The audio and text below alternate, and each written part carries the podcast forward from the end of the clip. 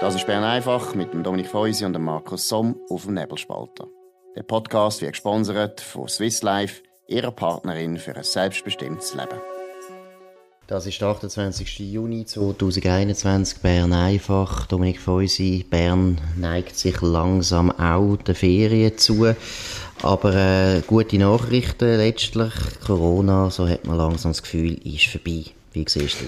Ja, ich meine, die aktuellen Zahlen sind so tief, wie man es, glaube ich, nicht einmal irgendwie vor einem Monat, zwei sich erhofft hat. Also, äh, es sind jetzt deutlich unter 100 ähm, positive Fälle pro Tag. Wie schwer diese Fälle sind, äh, sieht man den Zahlen nicht an. Das ist etwas, wo wir ja ein bisschen kritisieren und auch noch ein bisschen daran, daran arbeiten.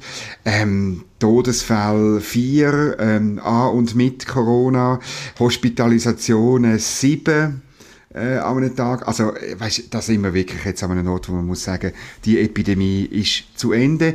Und gleichzeitig äh, bei vielen unserer Kollegen dominiert Angstmacherei. Es fällt einem auf, die Delta-Variante, oder man darf jetzt nicht mehr indische Variante sagen, sondern wir gehen jetzt einfach, ähm, ich stelle mir vor, wir gehen jetzt einfach das griechische Alphabet durch, oder? Also, äh, jetzt sind wir bei Delta angelangt, oder? Wo wahnsinnig ansteckend sind die Drohung, oder? Ich habe schnell geschaut in Großbritannien, wo die Delta-Variante tatsächlich zu einem Anstieg von der positiv testeten Fälle geschaut hat. Aber auch dort können die Hospitalisationen gehen ganz ein bisschen auf, oder? aber äh, relativ wenig. Und auch in Israel hat man können lesen, oder, wo ganz viele von dieser Delta-Varianten angesteckt werden. Auch dort ist äh, ähm, die Lage ist dort unter Kontrolle. Oder? Es ist nicht, überhaupt nicht so, dass da irgendwie das wahnsinnig gefährlich wäre, auch wenn sie vielleicht ansteckend ist. Wir haben ja das ja schon ein paar Mal festgestellt, oder, dass die Medien wie nicht können Abschied nehmen wie für diese Krise. Also man hat einmal wirklich das Gefühl, die Journalisten haben sich einfach verliebt in diese Krise. Es ist natürlich auch ein bisschen einfacher, oder? Man, man muss nicht lange nach Themen suchen, über was will man jetzt schreiben, über was will man reden. Die Stoßrichtung ist immer klar, nämlich es wird immer schlimmer, schlimmer, schlimmer, tönt alles zumachen. Aber es ist schon äh, eigenartig, weil ich meine, selbst wenn jetzt die, die vierte oder fünfte oder sechste äh, Welle kommt nächstes Jahr oder im Herbst schon, es ist doch auch einfach allen klar, dass das Regime, das wir jetzt gemacht haben, etwa ein Jahr, ein bisschen länger, dass das nicht nachhaltig ist. Wir können nicht die ganze Gesellschaft zumachen wegen einem Virus, wo, wie wir auch wissen, das Risiko für die meisten Leute unter 70 praktisch gegen Null geht. Das ist einfach absurd. Ja, das ist wirklich absurd und ich glaube wirklich, wir müssen jetzt den Sommer auch nutzen, um irgendwie ähm, auch politisch und auch publizistisch irgendwo durch äh, wieder zum Normalbetrieb überzugehen. Es ist, wir haben die, die Pandemie gehabt, es sind äh, viele Leute gestorben, jeder einzelne ist tragisch, aber wir müssen damit lernen, dass es Viren gibt. Wir müssen wieder damit lernen, dass Leute sterben, insbesondere wenn sie sehr alt sind, wie du selber jetzt gerade gesagt hast, und wenn sie Risikopatienten sind. Und wir müssen wieder lernen, richtig zu messen. Wir müssen wieder herausfinden, wenn ist, wir müssen messen, welche Fälle sind wirklich ansteckend, schwer ansteckend, wer muss man wirklich in Quarantäne äh, tun. Und dann, wenn wir dann weiterhin ein bisschen mehr Hände waschen, mit dem kann ich leben. Absolut. Also vielleicht, du hast die Delta-Variante, äh, Mutation erwähnt. Die soll ja eben genau in England sich stark, stark ausbreiten. Ist komisch, was man so ein bisschen aus England hört. Ich meine, wir beide äh, haben Boris Johnson immer sehr positiv bewertet, wegen dem Brexit natürlich. Da hat er eine mhm. historische Rolle gespielt. Corona-Politik, muss ich sagen, ist einfach komisch. Also, gewisse Sachen hat er gut gemacht, Impfen ist sicher gut gewesen, aber sonst fällt er doch immer wieder in die Hysterie zurück. Dann gleichzeitig macht er komische Sachen, oder? Der Final von der Euro soll dann gleich im Wembley-Stadion mit 60.000 stattfinden. Finde ich kein Problem, aber der gleiche Premierminister hat den Lockdown äh, wieder verlängert, oder? Das ist dann der gleiche Premierminister das finde ich eben auch komisch, hat jetzt einen neuen Gesundheitsminister genau. angenommen, nämlich der, der, der Said Javid, ganz ein guter Mann, ist Finanzminister gewesen, ist Innenminister Das wird gewesen. interessant. Genau. Ja, und der ist ein absolut offener Kritiker gewesen von der Lockdown-Politik von Boris Johnson. Also, ich muss jetzt ehrlich sagen, ich finde es von Boris Johnson eigentlich noch gross, dass er jetzt äh, zurückholt ins Kabinett und äh, wie du vielleicht weißt, er hat so einen, so einen inneren Circle von einer Squad. Das sind vier Leute. Das ist der Finanzminister, das ist der der Gove, das ist der Johnson und jetzt neu der Javid. Und das zeigt, er hat enormes Gewicht. Also, ich weiß nicht, was die Engländer machen, aber letztlich bleiben wir da in der Schweiz und da ist jetzt einfach Ruhe angesagt und überdenken. Was wir noch machen lobend erwähnen, ist eine tolle Recherche von Tamedia, vom, vom Inland-Team. Ähm, äh, die haben aufgrund von Protokoll, das sie bekommen haben, ähm, vom äh, Februar letzten Jahres können sie zeigen, dass ausgerechnet die Armee, das VBS, schon im Februar gewarnt hat vor einer Pandemie, gesagt hat, euch vorbereiten, der Virus kommt. Und im Departement von Alain Berset hat man gesagt, ja, das ist alles nicht so schlimm. Also, äh, da glaube ich schon. Also, da muss man jetzt dann irgendwann schon mal noch ein bisschen genauer aufschaffen, was da gelaufen ist. Vor allem, weil das Gleiche, die gleichen Leute dann äh, ein paar Wochen später, wie wir jetzt auch können sagen, völlig überbissen haben. Absolut. Und äh, es passt auch zu einer anderen Geschichte, die ich gehört habe aus, dem aus Bern aus dem Bundeshaus, dass eben zum Beispiel das Militär eigentlich am Anfang fast systematisch aus dem Krisenmanagement genau. ausgeschlossen worden ist. Man hätte nicht wollen, dass dort Offiziere kommen, die natürlich sehr strukturiert können führen in so Krisen. Die machen ja nichts anderes als das üben. Ich meine, das ist ja der Witz von der Armee. Die üben genauso, wie man das in einem Krisenfall macht. Und einer, der dabei war, ist selber ein Oberst im Generalstab, der dann eben eigentlich nicht hätte können wirken der hat mir erzählt, das können wir sich gar nicht vorstellen, die Sitzungen, die da im Bundesamt für Gesundheit äh, stattgefunden haben, das sei wie in einer WG gewesen, es sei nichts beschlossen worden, man hätte nicht gewusst, wie es weitergeht. Und irgendeiner hat dann gesagt, ja, der Alain hat gesagt oder die Viola hat gesagt, also das ist schon meiner Meinung nach völlig äh, dringend, dass man mal die ganze Krisenpolitik vom Bundesrat, und das ist natürlich äh, einfach jetzt äh, vor allem der Alain Berset, weil äh, er das einfach auch an sich gezogen hat, dass genau. man mal untersuchen. Da müssen wir auch etwas lernen. Es geht nicht nur darum, dass man mal irgendwo sagt, ja, da hat einer versagt. Es geht auch darum, dass man nicht noch einmal das Gleiche erlebt.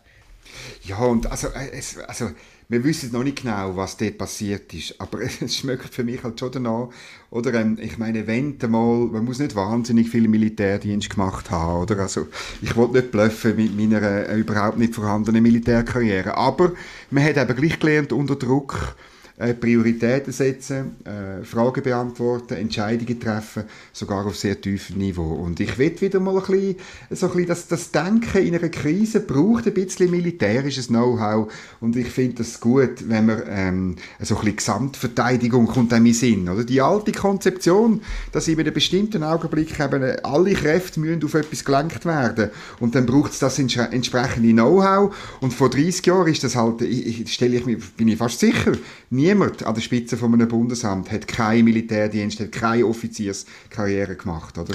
Es ist, eben ist das nie ein Problem gewesen. Ja, es ist eben nicht nur die Armee, die man ausgeschlossen hat, sondern man hat ja alle, man hat ja eine ganze Krisenorganisation schon lange gehabt, auch in den Kantonen, man hat die Krisenstäbe gehabt, man hat das genau. alles auch geübt gehabt, dass zivile Behörden und militärische Behörden miteinander zusammenarbeiten und so weiter. Das hat man immer geübt und stattdessen hat eigentlich Alain Berset immer neue Gremien Gremien erfunden, völlig alles ad hoc neu gemacht. Also Taskforce ist ja meiner Meinung nach das unrühmlichste Kapitel, oder, wo einfach ad hoc irgendwelche Professoren ein E-Mail schreiben im BAG und dann zack wird die Taskforce irgendwie zusammengesetzt, obwohl man ja eigentlich eben Gremien gehabt hätte, wo für solche Krisen geschaffen worden sind und wo auch immer geübt haben. Also ich meine, das ist ein Tohu Wabohu gewesen und das muss man unbedingt untersuchen.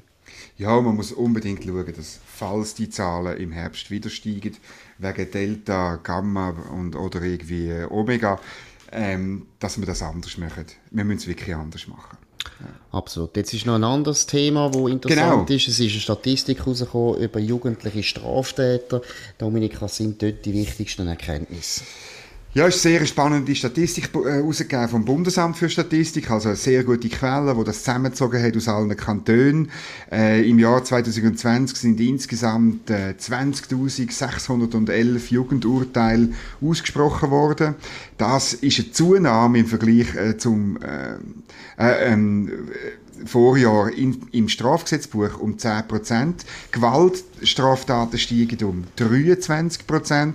Betäubungsmittelkonsum, um noch eine gute Nachricht äh, zu bringen, geht hingegen zurück um 18 Und das ist schon noch äh, interessant. Oder? Also offensichtlich nimmt haben wir dort wirklich ein ansteigendes Problem auf, jetzt sagen wir, vergleichbar international äh, tiefem Niveau, aber trotzdem, da kommt etwas auf uns zu, wir sollten uns da damit auseinandersetzen. Und wenn man dann ein bisschen tiefer in die Statistik reingeht, es überrascht ja nicht, oder?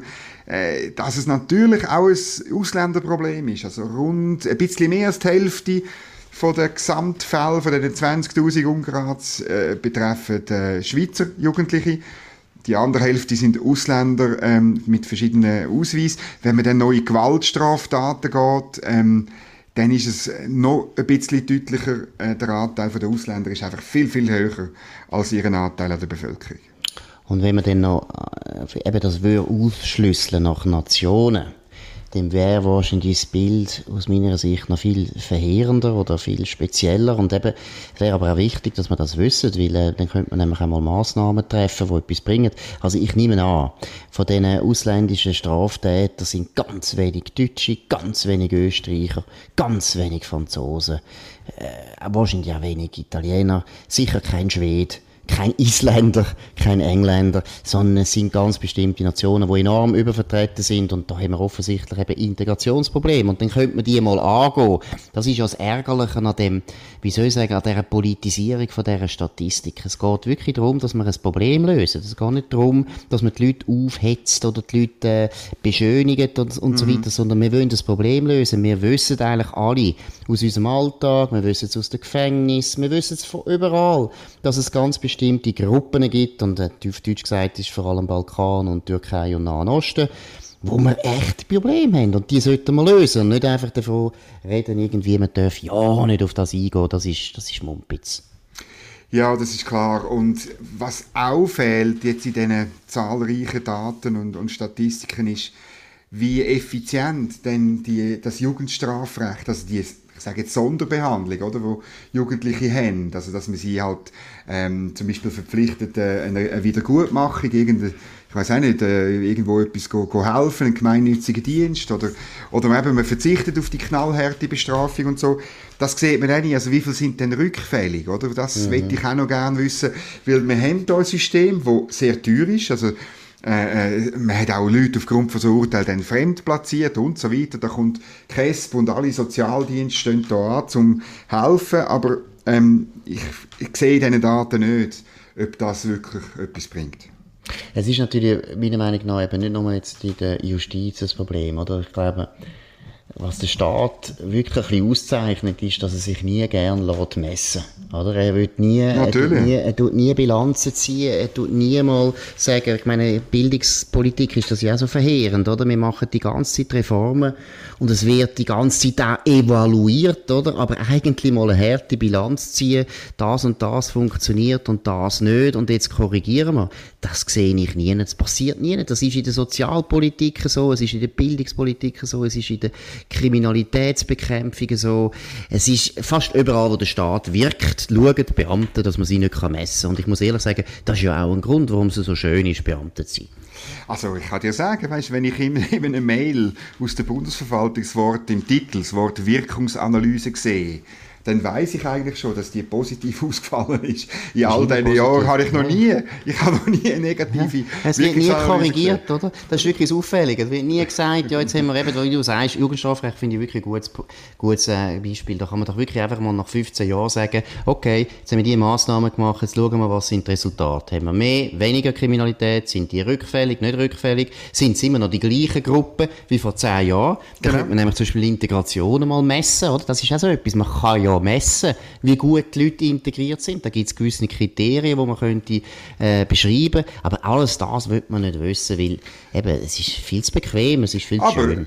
Es wäre die Voraussetzung, um die richtigen Massnahmen zu treffen. Also eine, eine, eine klare, messbare Analyse, eine objektive Kriterien und eine gute Untersuchung ist die Voraussetzung, um äh, die Leute besser integrieren und das Problem lösen. Aber die Politik ist einfach lieber nicht zu viel messen, lieber so tun, es ist alles in Ordnung. Ja, heute Abend ist natürlich noch ein ganz wichtiges Spiel, das Jahrhundertspiel. Die Schweiz trifft auf Frankreich, oder besser gesagt Frankreich auf die Schweiz. Äh, Dominik, wie müssen wir das beurteilen? Müssen wir jetzt schon den Champagner kalt stellen, oder wie siehst du das? Es ist so, dass es natürlich schön wäre, wenn äh, unsere Nazi da würde gewinnen, aber ähm, äh, ich glaube wirklich, die Franzosen haben wahnsinnig gut gespielt. Ich bin nicht wahnsinniger Fußballexperte, aber ich könnte ehrlich gesagt leben mit dem Sieg der Franzosen. Ich bin nicht so wahnsinnig versessen, dass wir da Europameister werden. Nein, ich glaube auch nicht, dass es da große Wahrscheinlichkeit gibt. Und ich finde, ja, ich finde ja die Franzosen, das ist ja das Komische an den Franzosen, dass man sie dann ab und zu auch wieder gern hätte. Das wäre mir genau. jetzt auch gleich, das wäre mir jetzt auch gleich, wenn sie gewinnen irgendwo ja, ist das auch noch eine erfreuliche Mannschaft, die sie da haben? Nein, es wäre mir gleich, aber allzu defetistisch dürfen wir natürlich nicht sein. Wir müssen natürlich schauen, dass die Schweizer das gut machen. Aber letztlich ist ja jetzt der ganze Auftritt, so viel ich kann beurteilen, und ich bin, weiss Gott, wie du auch kein Experte, ist ja nicht wahnsinnig beeindruckend gewesen. Eins, eins, so viel ich weiß, ein Spiel ist gut gewesen und der Rest ist doch eher durchzogen gewesen. Ja, ich finde einfach, es kommt darauf an, wie dass man verliert, oder? Also ich meine, ähm, es sind jetzt verschiedene äh, Mannschaften, wo so ein bisschen Underdogs sind, also die Ungarn äh, zum Beispiel, können wir in Sinn, Schotten können wir in Sinn, haben wahnsinnig, einfach wahnsinnig toll gekämpft. Österreicher haben ganz toll gekämpft gegen die Italiener, gegen einen ähnlich übermächtigen Gegner wie die Franzosen. Oder ich finde im Fußball, man muss ein bisschen eine englische Attitüde haben, oder? Es ist egal, man kann verlieren, es kann auf dem Niveau jeder gegen jeden verlieren. Es kommt darauf an, wie. Wenn sie kämpfen bis zur letzten Sekunde, dann bin ich zufrieden. Absolut, und das haben wir ja schon ein paar Mal besprochen, warum das, das nicht so wahnsinnig gut ist, wie, genau. die, wie die Leistungsbereitschaft äh, so aussieht. Aber wir haben die Daumen, wir schauen zuschauen, wir singen die Nationalhymne natürlich singen, weil die wird ja auf dem Platz dann nicht gesungen, oder? Die, damit die, die Leute wenigstens hören, oder? Auf Französisch, da können sie ja vielleicht. Nein, und dann die Marseillaise finde ich auch schön, die höre ich immer gern. Ja. Also von dem her, äh, ja, wir wünschen euch allen einen guten Abend, hoffentlich nicht zu viel Depressionen, wenn wir dann vielleicht würden verlieren. Und äh, das ist es von Bern einfach an dem 28. Juni, morgen wieder zur gleichen Zeit auf dem gleichen Kanal. Danke für die Aufmerksamkeit und auf Wiederhören. Das war Bern einfach mit Dominik Feusi und dem Markus Somm auf dem Nebelspalter. Der Podcast wird gesponsert von Swiss Life, ihrer Partnerin für ein selbstbestimmtes Leben. Den Podcast könnt ihr auf nebelspalter.ch abladen und auf allen gängigen Plattformen wie Spotify oder Apple Podcast und so weiter.